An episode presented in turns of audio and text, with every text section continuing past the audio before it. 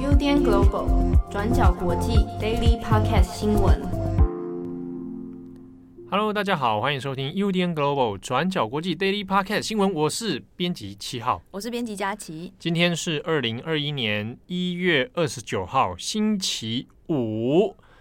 哦，终于来到快乐星期五，对不对？帮你接话。啊、没有，没有，没有，没有，我对我来说已经已经没有什么快乐不快乐了。每天都每天都 每天都很很普通。很朴实，很朴实的一天啊啊！哎，已经快要二月了啊！最近天气又开始转凉，哈，大家一定要注意保暖。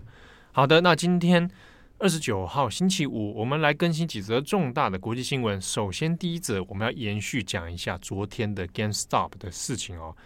这个很多人开始把 GameStop 因为太过戏剧性了啊，当成像是最新的美剧在追啊。啊，这个事情果然又有戏剧性的转折。昨天我们讲到说，GameStop 因为在这个大量的散户啊，还有 Ready 的乡民啊涌入之后，它的股价直线飙升嘛，所以在二十七号的时候呢，来到了每股三百四十七点五亿美元。我们昨天有讲到说，哎，现在很多的市场在关注啊，会不会继续往上飙，还是会突然发生变数呢？果然发生变数了啊，在二十八号的时候直接腰斩了。腰斩变到从三百四十七点五亿美元变到一百九十三点六美元。那换句话说呢，在从一月二十号算起来一路飙升哈，到最高点三四七之后呢，好，经过这个二十八号就突然砍半了啊。但虽然说砍到一百九十三美元，但是还是很高啦，算是它呃这个 GameStop 发展以来呢，现在是第二高的数字哦。但发生什么事情？为什么会突然腰斩呢？主要就是它的交易平台 Robinhood 啊，罗宾汉，这是一个股市交易的一个平台哦。你可以透过呃 PC 你的电脑或者透过你的手机 App 来下载之后呢，那进行交易。这个 Robinhood 这个平台呢，突然宣布说我要暂停交易啊，暂停这个 GameStop 交易，也因此大部分的这个金钱哈，本来在这个平台上面涌入的。就陷入一阵这个停滞状况哈，那导致 GameStop 的股价呢就应声腰斩了。好，那算起来的话呢，以近一周来说，那 GameStop 虽然是暴跌四十四趴哦。好，那大家问题就来了，就是为什么罗宾汉这个平台要宣布突然暂停交易呢？好，是受到什么样的压力吗？好，那罗宾汉的说法是说，他是基于一个风险管理的原则哦，那来做这个暂停交易的决定。那他也有点暗示是说，呃，这个决这个决定对他们来说是相当困难的，呃，相当艰难的一个决定。那最后才做出这样的决策哦。那可能会在周五之后啊，美国当地时间周五之后再做这个有限制的交易行为。好，那这个 Robinhood 这个平台哦。其实是不管是之前很多在 Reddit 上面的乡民，我们就前面有讲到，就是 Reddit 上面有一个那个 Wall Street Bets 的这个版啊，这个讨论版。那有很多年轻的乡民，或者是大概呃八零年代以后这个世代哦，他们会常使用 Robinhood 作为一个股票交易啊或投资的一个平台啊。那这个这个 Robinhood 呢，它本身界面使用上其实还蛮蛮简洁的啊，而且它不用收取手续费。然后又是免费使用，所以，呃，也吸引蛮多新世代的人加入哦。我们可以会讲年轻的散户啦，啊，在一个年轻的世代散户里面，Robinhood 变成一个这样的代名词哦。可是呢，这个决定出来之后，其实有让外界一些不管是证券分析师哈，还是 Reddit 的乡民，其实蛮错愕的。原因是因为，呃，第一个是你作为一个交易平台，其实没有什么必要去介入，然后做这样的事情，好，你就是放着让它。自然的发生嘛，金融市场基于一个自由交易的状况，就自然的发生就好。所以其实有开始很多人有狐疑啊，就是呃，他做出这样的决定背后会不会有涉及到市场操纵的可能？好，这也是 GameStop 的一系列事件里面到现在最新进度里面一个蛮大的质疑。好，就是现在一路飙涨之后，突然宣布的暂停交易，然后导致股价砍半。背后有可能涉及到所谓的市场操纵的问题哦。好，那现在引起了很多讨论之中呢，美国的众议员 AOC 啊，这个是四人帮之一啊，民主党的四人帮。那 AOC 呢，他就有重炮抨击这件事情啊，他觉得说，Robinhood 这个交易平台，你现在对 GameStop 进行交易限制，这个东西需要一些监管机构来审查哦。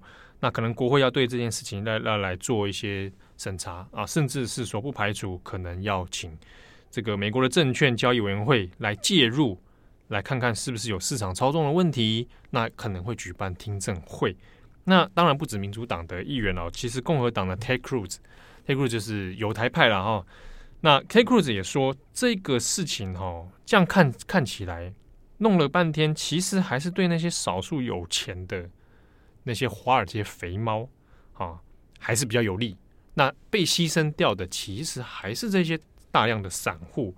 啊，这个事情我们来怎么看啊？这两个议员其实都有先后发表对 Robinhood 的批评，而且认为这个事情是有问题的，需要被审查的。但 Robinhood 现在对两个议员的回应，现在是说我拒绝评论啊，我现在不予回应。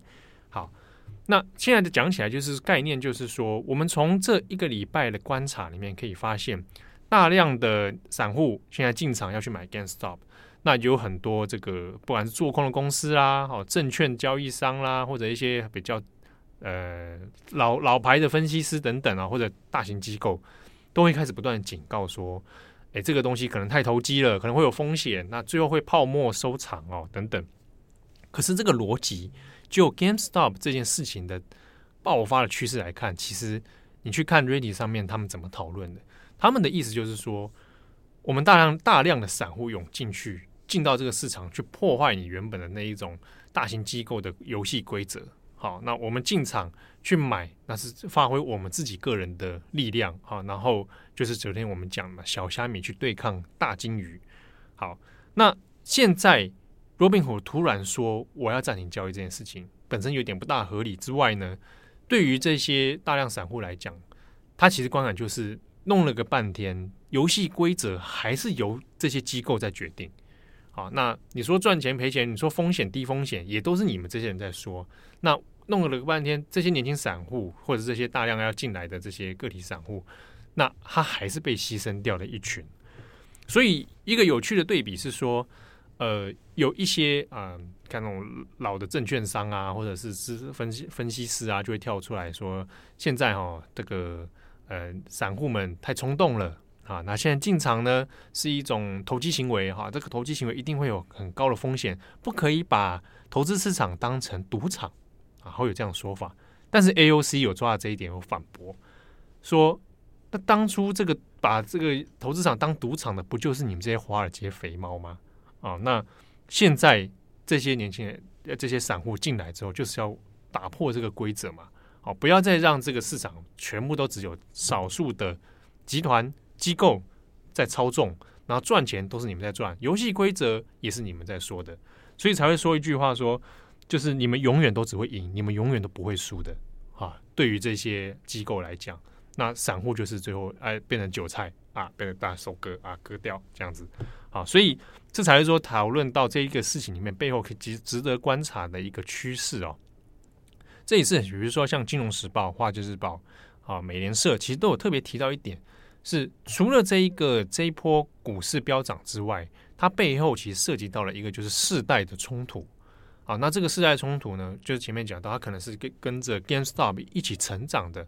从八零年代，他可能就是一个 gamer，他就是个玩家，然后一路到现在哦。那他最讨厌的或者最感到敌意的，就是那一群可能战后烟草啊，战后烟草，然后现在既得利益者的这个世代。所以，像一些外媒的讨论里面会讲到说，好，那透过这一个 GameStop 的事件里面展现出了现在新世代的力量之后，那即便现在有暂停交易的状况哦，那未来会不会发生有下一次？哦，这个力量可以再去找到新的出口，那那是有可能发生的啊。那只是说，嗯，能够对现有的机构、现有的结构机制产生多少的冲击？这个部分还可以值得观察了。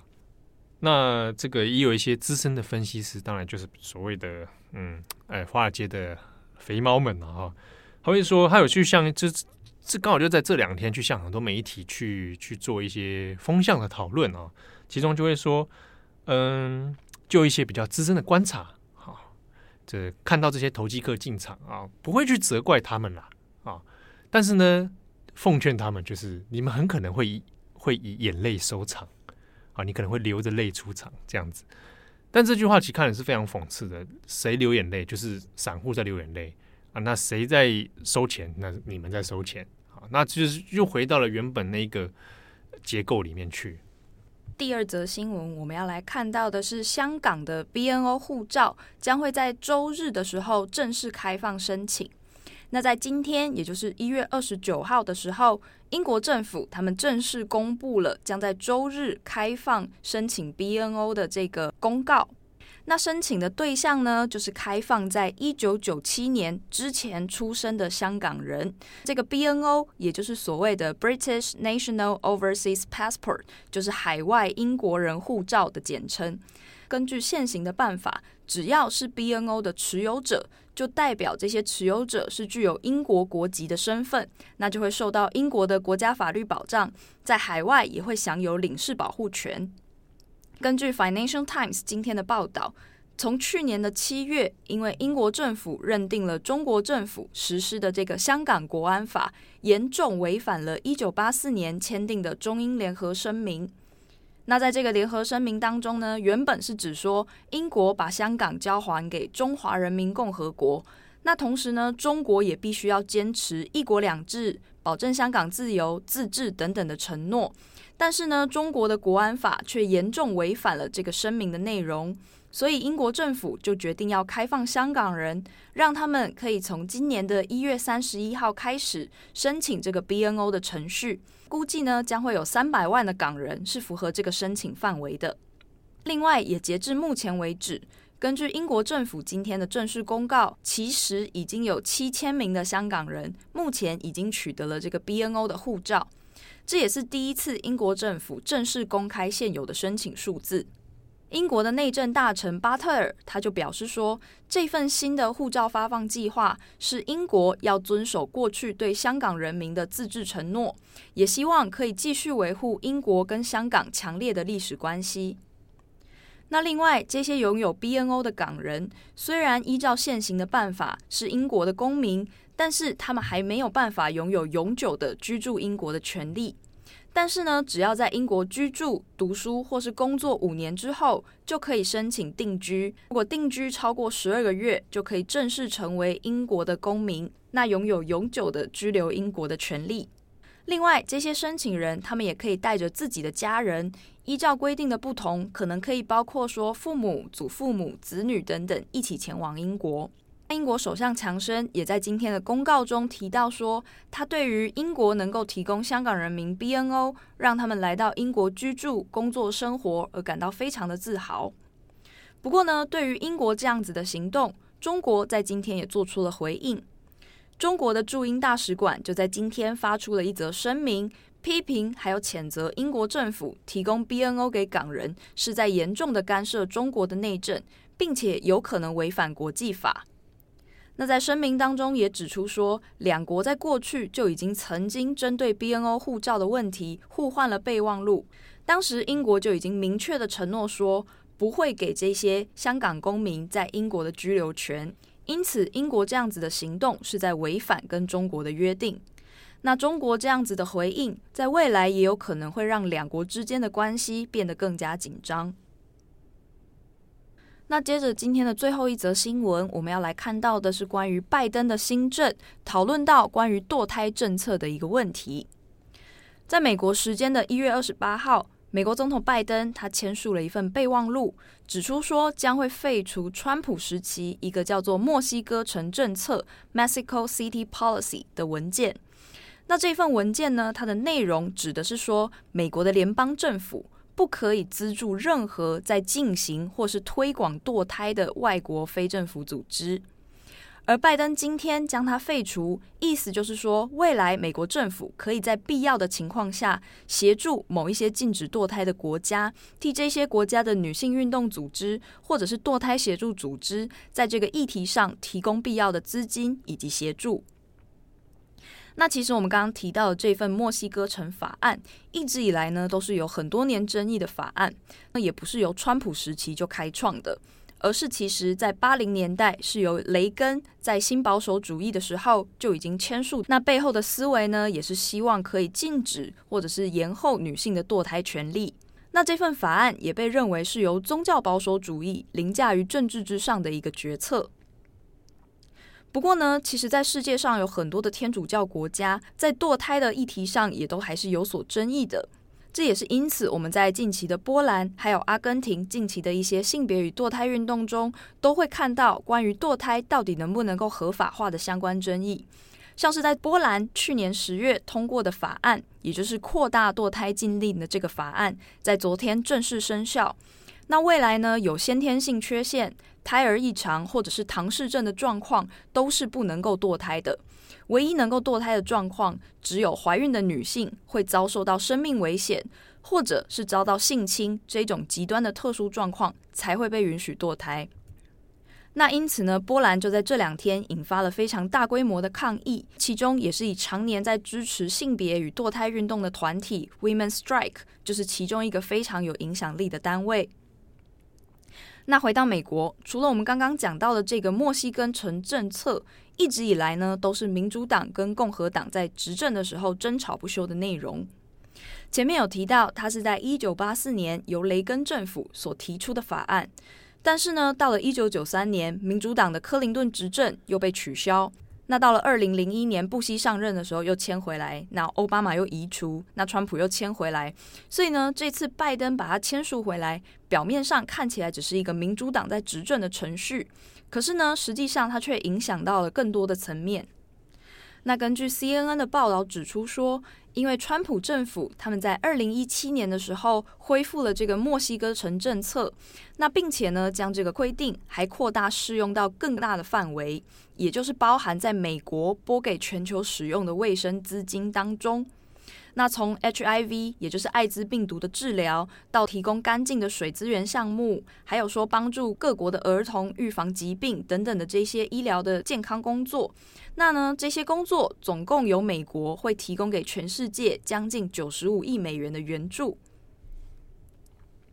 那不过因为墨西哥城法案的这个规定，就是说在未来这些被援助的国家，如果想要拿到这些援助的资金，就必须要。不能够讨论堕胎才能够拿到援助，那也就是说，其实美国政府是在变相的绑架这些国家的医疗单位，要求他们用堕胎的议题来换取其他的资源。根据 CNN 的报道，在过去这个规则也就被称为叫做 Global Gag Rule，也就是全球性的封口规则，就是说把艾滋病治疗啊、水资源啊、儿童疾病预防这些所有的问题都跟你同不同意不要堕胎绑在一起。那另外也有一个很值得注意的事情是，拜登本人他自己也是虔诚的天主教徒，所以呢，拜登这一次的签署法案，他也不只有政治上的意义，同时也有一个宗教上的象征意义。好的，那以上是今天的国际新闻。那这个礼拜我们的重磅广播系列哦，已经会有推出了那个重磅一页书，嗯，又在复活了啊。那这谈刚好因为刚好。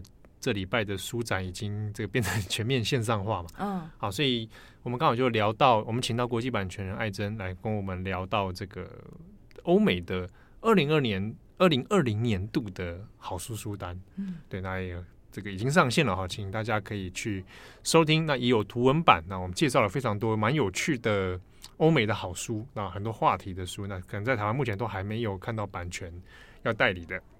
那另外是这礼拜重磅广播，嗯。将是由佳琪和我，又是我们两个，又是我们两个，是不是大家听得很烦？会吗？怎么会？两个两个阿宅。哎、欸，我想到就是你刚刚讲到书的，啊，就最近不是有一个 hashtag，就是你最近读的一本书是什么？我来问你，你最近买的一本书是什么？哦、要买啊？对，买下，因为是要响应国际书展嘛。哇，我最近都没来买书哎！我最近买了一本书，是漫画，它叫做《蓝色时期》，超好看。蓝色时期，它就在讲毕卡索，不是有很多时期，嗯、就其中一个叫蓝色时期。哦，是谈毕卡索的，是不是？哎、欸，但他谈的是一个关于日本的美术学校，有一个小流氓、小混混，他想要考美术学校，啊、然后但是他就是受到很多艺术跟西洋绘画史的影响。哎，真的啊，台湾已经出代理了是吗？对，有出代理，他是前几年的这本漫画真厉害第一名。哦，好哎，好哎，我我改天也找来看。你常常推荐我一些我我范围之外的，很赞吧？蛮赞的，蛮赞的。上次那个《魔女单身三百年》哦，我后来发现它的原文比较有意思。嗯，它的日文原文《三百路魔女》。三百路魔女是什么意思？三百，你知道什么什么路路就是道路的路？嗯嗯，它中文翻译说《魔女单身三百年》嘛，是一个翻法，但是它日文里面三百路啊，比如说好了，有时候我们会看搜寻汉字五十路。嗯，四十路是岁的意思。对对对对对，但那常常常用在成人片上面。哦，对，但三百路魔女，它其实这个原意的语感上面其实蛮有意思，就是就是三百多岁。因为它有不同的翻译方法，也有另外一个台湾的翻译版叫做“魔女三百才开始”，就比较符合你说的三百岁这件事。三百，我觉得都跟原文不大一样，都不太一样。对，这这其实日文有些原语感，其实像我那天才看到蛮有趣的是，哦，在讲《海贼王》的语感。嗯呃，鲁夫不是常会讲那句话，我要当海贼王。可是这个中文就是这一句话，可是他的日文是倒过来的。